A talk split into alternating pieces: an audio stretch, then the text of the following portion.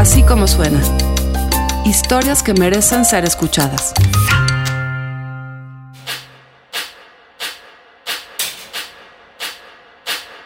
Este es un pasatiempo poco común. Un pasatiempo que se trata de meterse a sitios abandonados, generalmente de noche, con el riesgo de que se caiga el techo o de que te asalten o de que te golpeen un pasatiempo que tiene que ver con la exploración urbana. Nuestra colaboradora Gabriela Gutiérrez se acercó a una nueva tendencia de explorar sitios urbanos. Una tendencia arriesgada, pero altamente adictiva.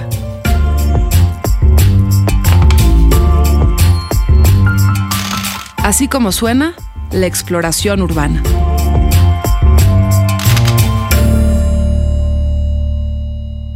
Es cerca de medianoche. Caminamos en medio de un bosque que de día debe ser hermoso, pero que en este momento me recuerda más a una escena de la película El proyecto de la bruja de Blair. Me acompañan Brian, Israel, Adrián, exploradores urbanos desde hace un año, y José, experto en audio de Así como suena. Un alacrán que camina sobre la pared de la primera casa abandonada que visitamos me aterriza en la realidad, de que esto no es un set de filmación y que los riesgos aquí son reales. También hay serpientes y peor aún, delincuentes. ¿Qué hacemos aquí y qué es eso de exploradores urbanos? La exploración urbana, o URBEX, acrónimo de Urban Exploration, es una especie de arqueología. Solo que en lugar de explorar pirámides, descubrir y rescatar objetos antiguos como vasijas preciosas, Ocurre que los exploradores urbanos entran furtivamente en lugares abandonados, edificios, balnearios, hoteles o centros comerciales, y como en este caso, casas. La motivación del explorador?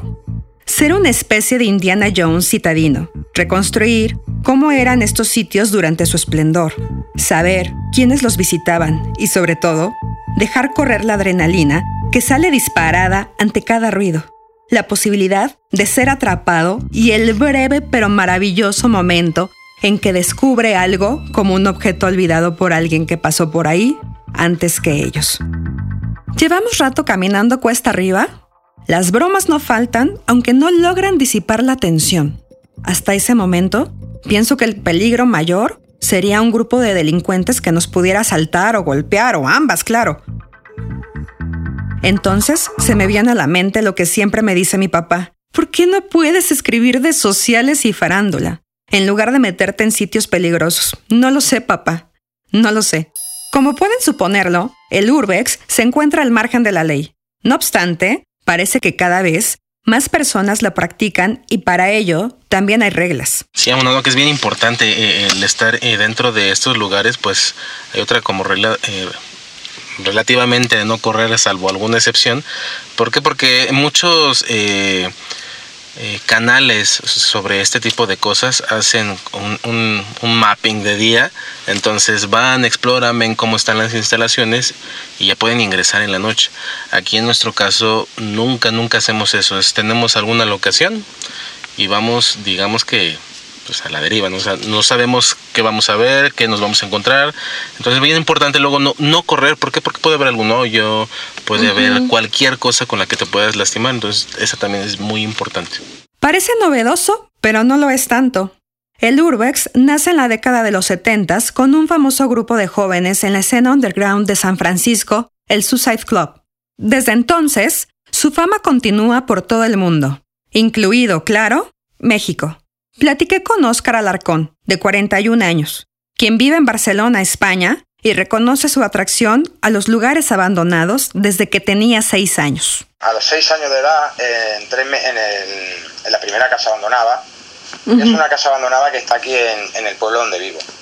Y es una casa que, bueno, eh, a mí me, la curiosidad de entrar fue porque, bueno, era de una persona muy negativa, una persona que en el pueblo pues se hablaba muy mal de esa persona eh, una persona que había vivido ahí, y ese fue el interés a entrar. Y entonces yo al entrar y, ver tantas cosas en la casa, cosas que se habían detenido en el tiempo, pues a raíz de ahí me empezó bastante a gustar la afición. Tanto en México como en España, los exploradores urbanos se toman muy en serio la preservación del lugar como se encuentra.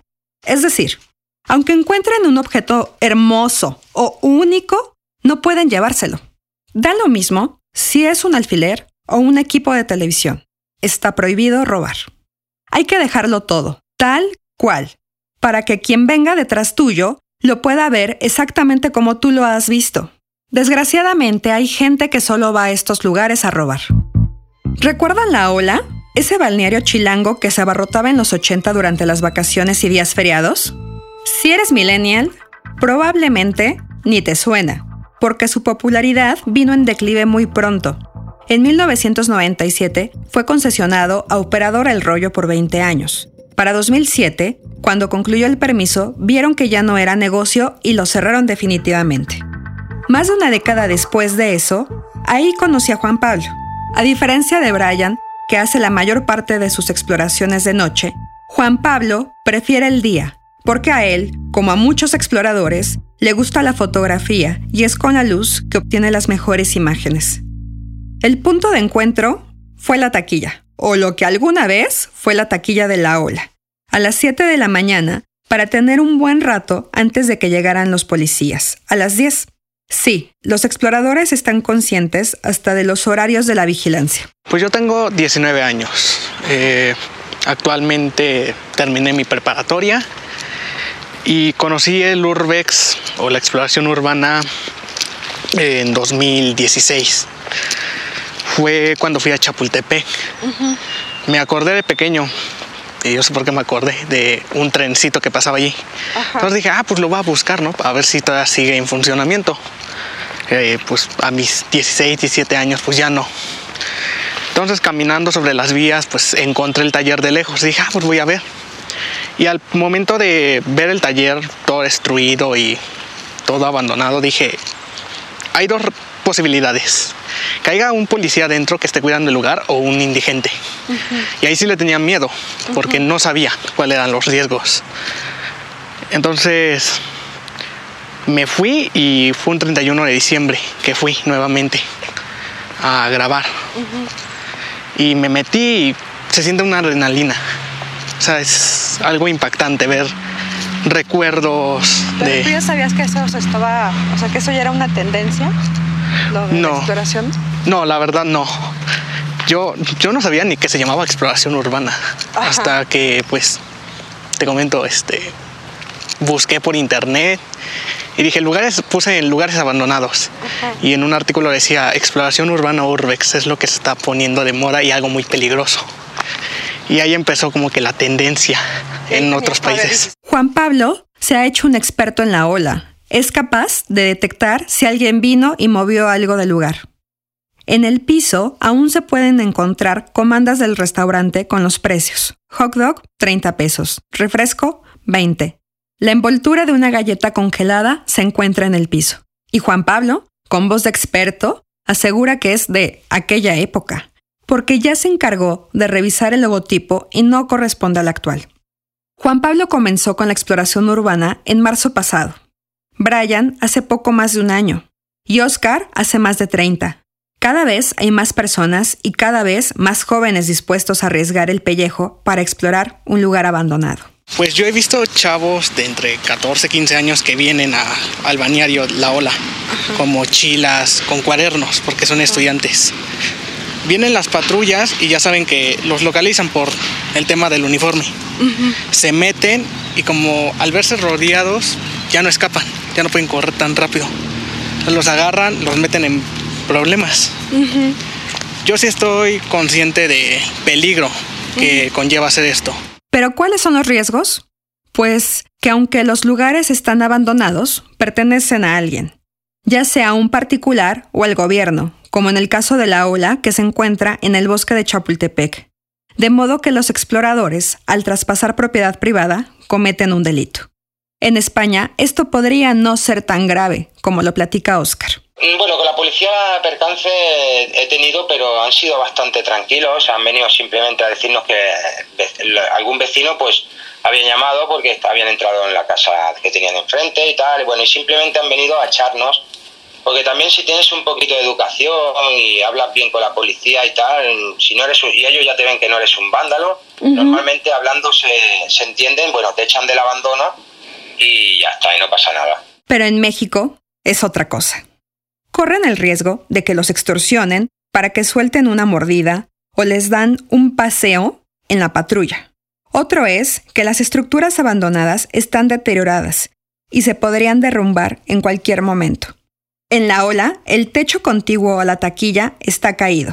En México, aún no hay registro de personas lastimadas por algún accidente haciendo exploración, pero en España nos platica Oscar que sí. Un chico en una fábrica, estando en un tejado, a lo más alto, se le rompió el suelo donde estaba y cayó a una altura de unos 3, 4, unos 3 o 4 pisos más o menos o sea, se mató en el acto. Y luego en un restaurante, a unos 20 kilómetros de Barcelona, a una chica se le se desprendió un tejado y bueno, la aplastó y la mató. Todos los exploradores que entrevisté han sufrido, sobre todo, cortaduras con vidrios o varillas de los lugares que han visitado. Tienes que ir con los cinco sentidos siempre al 100%, porque en el momento que te pueda fallar un sentido, puedes, puedes, o sea, puedes cometer un error y en estos sitios no se pueden cometer errores. Errores. Si cometes un error, pues te puedes romper una pierna, te puedes romper un brazo o incluso te puedes matar. Otros riesgos menos probables son atestiguar un delito o peor aún, descubrir un cadáver,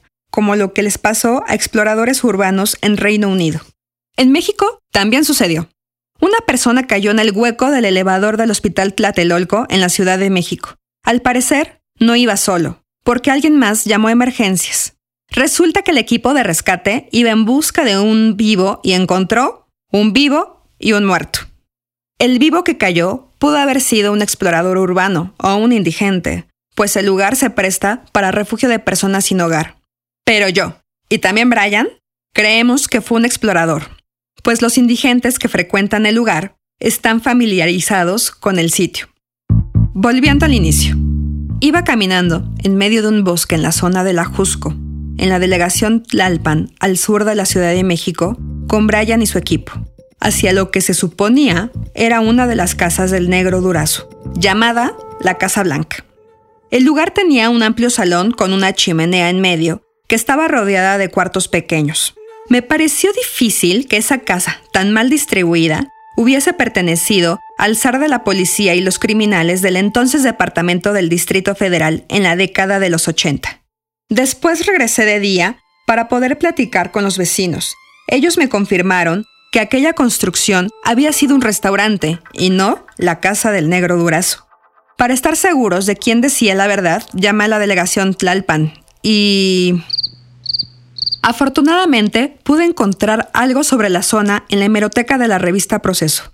Resulta que esta área respetaré las reglas del Urbex y no daré datos exactos de su ubicación para evitar que vaya más gente, fue expropiada en 1988 y las familias que vivían ahí fueron desalojadas. La mayoría de las casas eran sencillas y fueron removidas. Con el tiempo, sus rastros fueron sepultados por la naturaleza que recuperó su terreno. Sin embargo, las construcciones más grandes fueron las que permanecieron y las que ahora son objeto de visita de exploradores urbanos. En total visitamos unas cinco casas en la zona, cada una entre 10 y 15 minutos caminando en el bosque.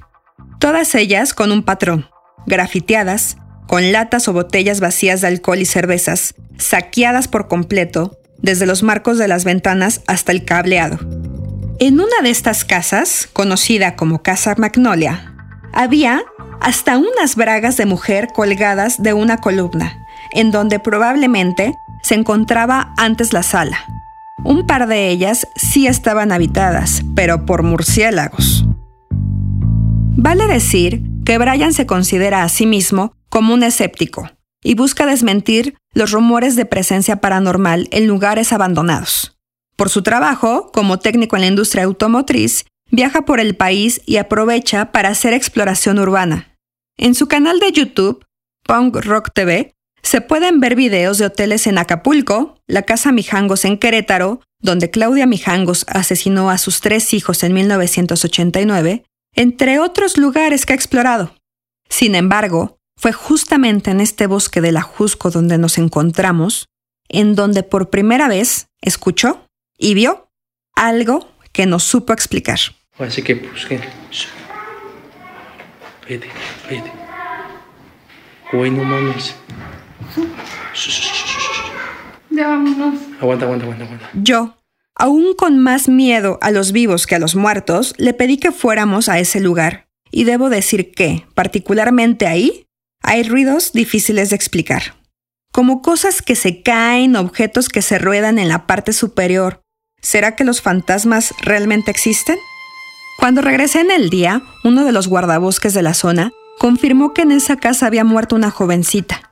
O que al menos eso se decía pues no estaba seguro ni de la fecha ni de las circunstancias. La verdad es que todos los lugares abandonados están rodeados de mitos y leyendas.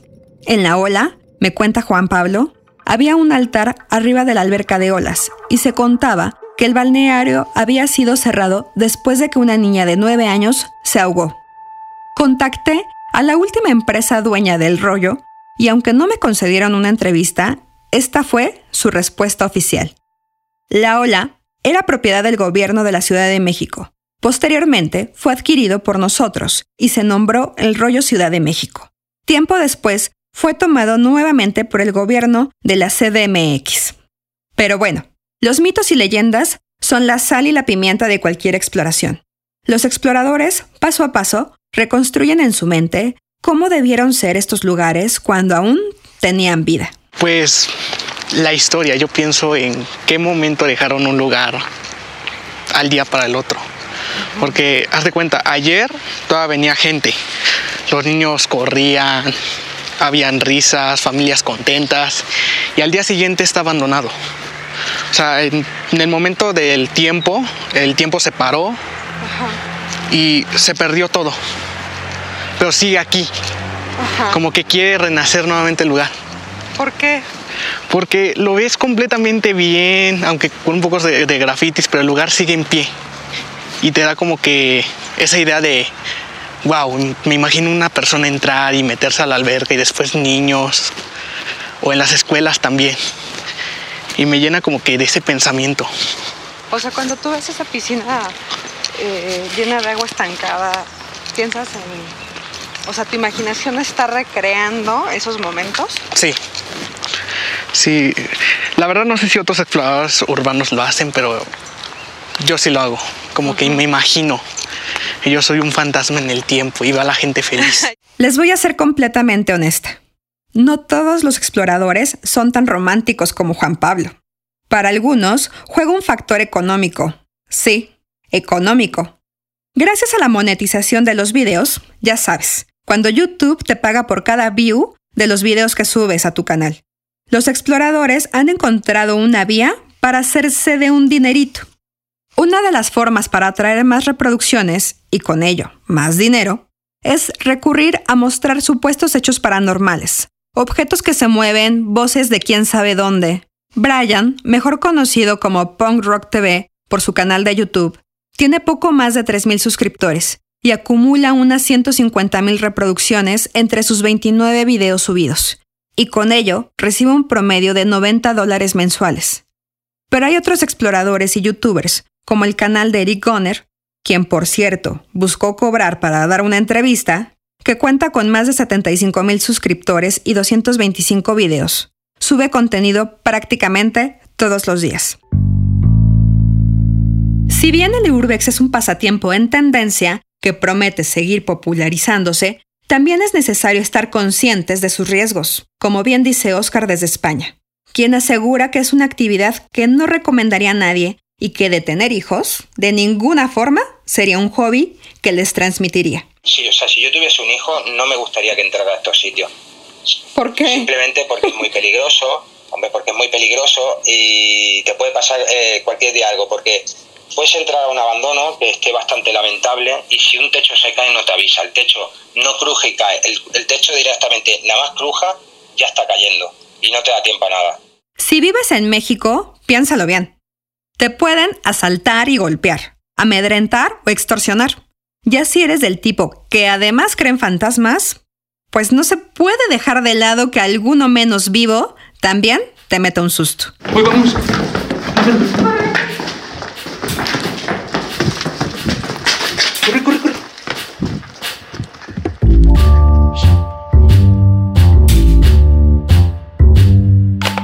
Así como suena es una producción de puro contenido. La producción, el diseño sonoro, la mezcla y la música corren a cargo del equipo de BHD Studios. La dirección de producciones de Mariana Linares. Así como suena es un proyecto de puro contenido, la dirección editorial es de María Scherer, Giselle Ibarra hace todo lo demás y yo, yo soy Carlos Pucci y les presento las historias. Les recuerdo que en Así Como Suena estamos en Google Podcast, en iTunes, en Spotify y por supuesto en así como suena.mx o en nuestra aplicación, Así Como Suena.